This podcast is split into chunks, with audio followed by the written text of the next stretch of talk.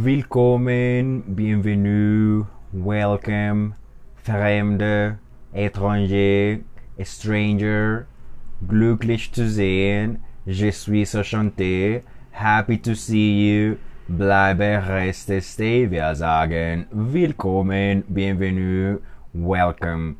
Bienvenidos otra vez, espero que esta vez sí esté bien el sonido porque ya habíamos hecho toda la conferencia, habíamos hecho ya 40 minutos y se cayó y se... Bueno, no, no se cayó, sino que el sonido quedó mal, quedó mal grabado, entonces pues bueno, vamos a hacer otra vez la transmisión. Eh, y bueno, son nuevas ideas, nuevos comentarios, ok, entonces pues bueno, empezamos.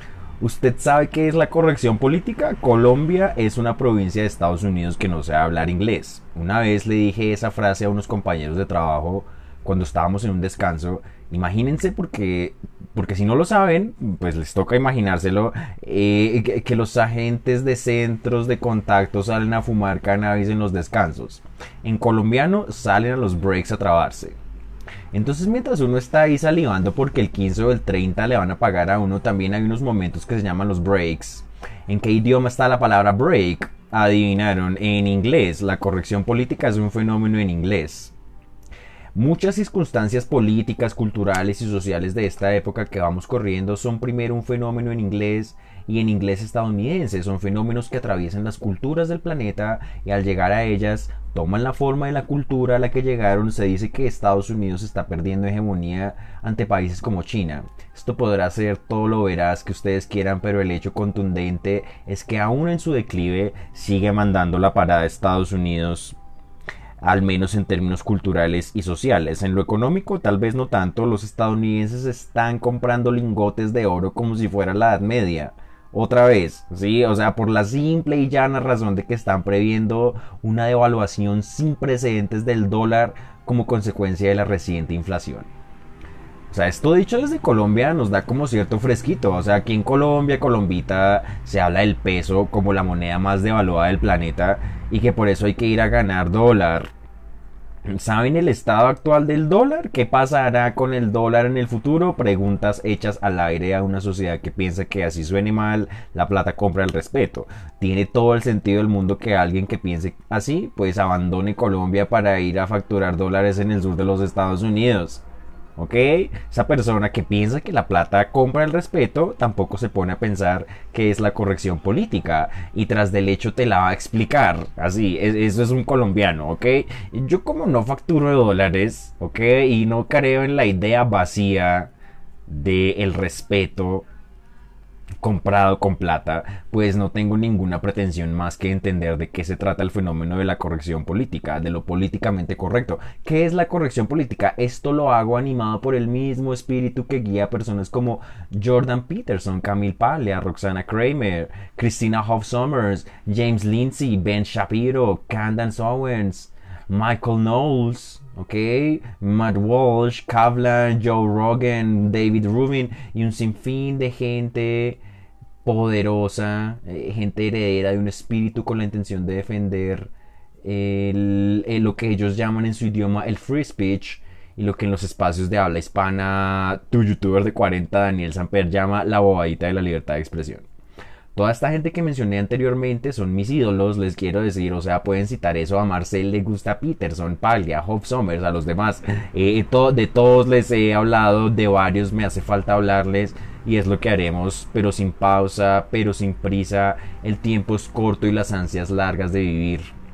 Según Peterson, la corrección política es el encuentro, es la intersección entre el posmodernismo y el neomarxismo. Es así de simple. El doctor Peterson empieza hablando sobre el nexo ideológico que tiene el posmodernismo con el neomarxismo. Nos dice que nos vamos a meter a profundidad con este tema. Continúa diciendo que eso es un tema confuso porque no es para nada obvio que el posmodernismo y el neomarxismo o el marxismo propiamente dicho estén alineados.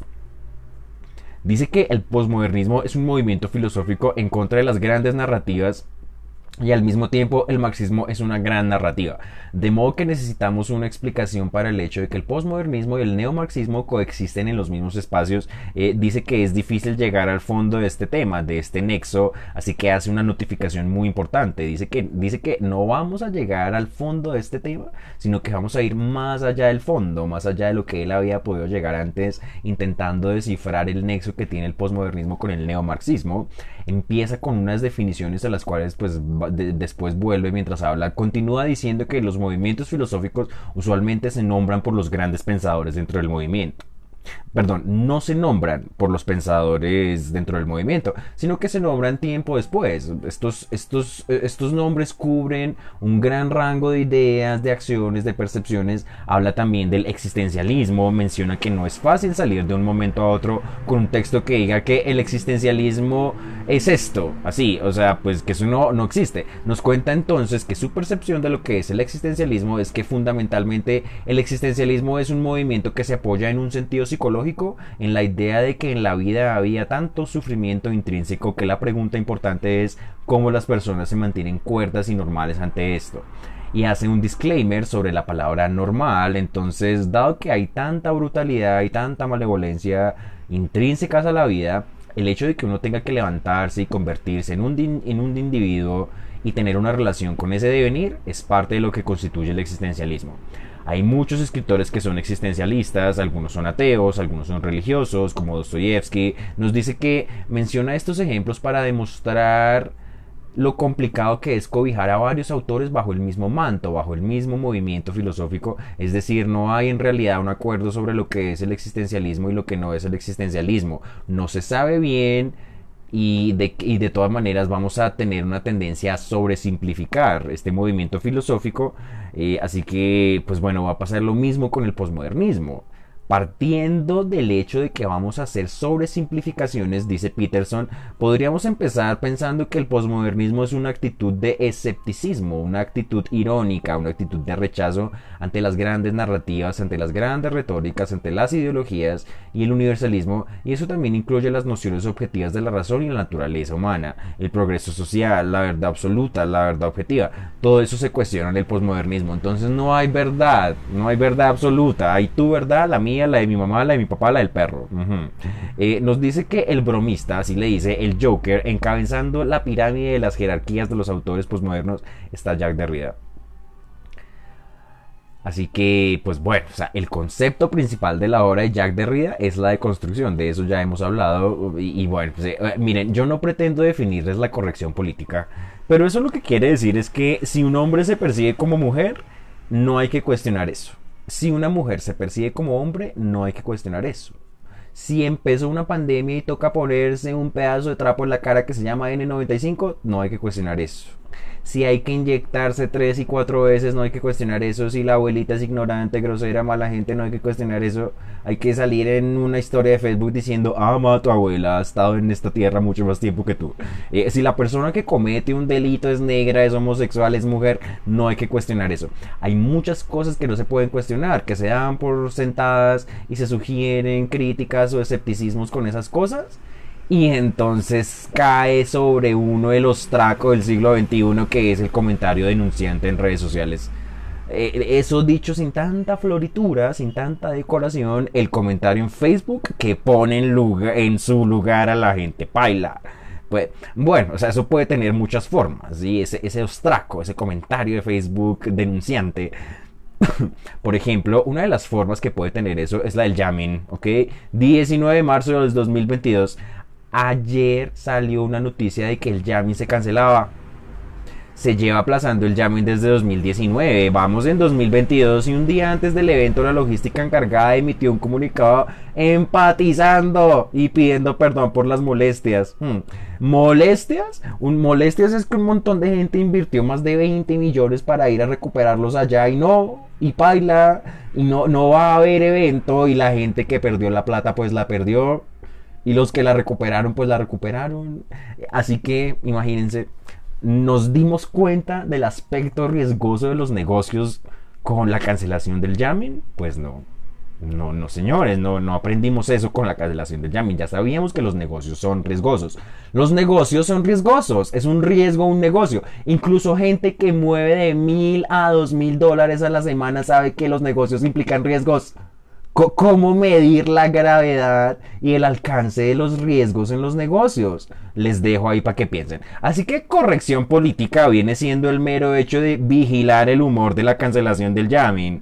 Eh, uno comparte una publicación en Facebook que ya es meta con imágenes de gente riéndose que dice point of view, compraste boletas para el jamming. Dos cosas. En primer lugar, es más causa de burla la banal juventud colombiana que tiene plata para derrochar en festivales de música, drogas, legales e ilegales, pero al mismo tiempo aspira a estar en Francia porque los jóvenes nos hemos quedado sin oportunidades. Pero al jamming toca ir porque you fucking only live once. ¿Está claro? O sea, esto no, esto no es exactamente como Estados Unidos. Festivales de música, drogas, resentimiento contra el gobierno, adolescentes furiosos. Lo es. Y lo es, que no les quede duda que lo es. Más se burla uno de eso que de los comerciantes. Pobres comerciantes, obviamente. ¿Cómo no estar del lado de ellos? Ellos son la tragedia de, la cancelación del jamming, son ellos la tragedia. Y la comedia son estos peladitos tonticos y o se burla uno de eso, no de los comerciantes y de los artesanos. En todo caso, como el humor es tan subjetivo, no se entiende. Es así. Es lo más normal del mundo no entender el humor. Se expresa cuando la gente dice que no entiende un chiste, o que lo entiende pero no le hace gracia, o que le hace gracia pero es cruel. Y en fin, es algo normal no entender el humor de los demás. Eh, eso pasa en las conversaciones de la vida real como en los intercambios de textos escritos en las redes sociales. ¿Cómo entender el humor? ¿Cómo entender el humor? Es una pregunta impresionante. O sea, es una tremenda. Y, eso, y ya que entender el humor es tan subjetivo, pues cada quien, dirían los mexicanos, cada quien entiende lo que le parece que tiene que ir a entender. Entonces, porque entonces imagínense que me hacen comentarios en Facebook como, ay, no que anda de artesano, debería apoyar a lo que a la gente que invirtió un resto en ese evento o al menos no salir con maricadas. Hay un concepto en Freud que se llama la proyección. Si uno ve maricadas en todos lados, pues ese es el mundo interior de uno. Así le gustan mucho las mujeres y tenga barba. Ese es lo mismo que cuando los manes piropean viejas desarregladas. Es porque son así, así les gusta, son cerdos, son desarreglados no barre, no trapea en el piso por donde pasan. Esto lo escribió, ese comentario me lo hizo alguien que también es artesano. Muy subjetivo él, pensó que yo me burlaba de los comerciantes entre los cuales se cuentan los artesanos como él o como yo, que hasta ahora estoy metiéndome en esto. Me gusta mucho el tejido a crochet y llevo dos años aprendiendo, quiero seguir aprendiendo más. A esta persona la había enviado a esta persona yo le había enviado previamente un mensaje para hacerle una propuesta de negocios, pero nunca la contestó. Las redes sociales se supone que son un medio de comunicación implicando el acto de comunicarse. Es para eso que uno las usa. Si uno se comunica, entonces uno no, si uno no se comunica en Facebook, en redes sociales, uno no existe.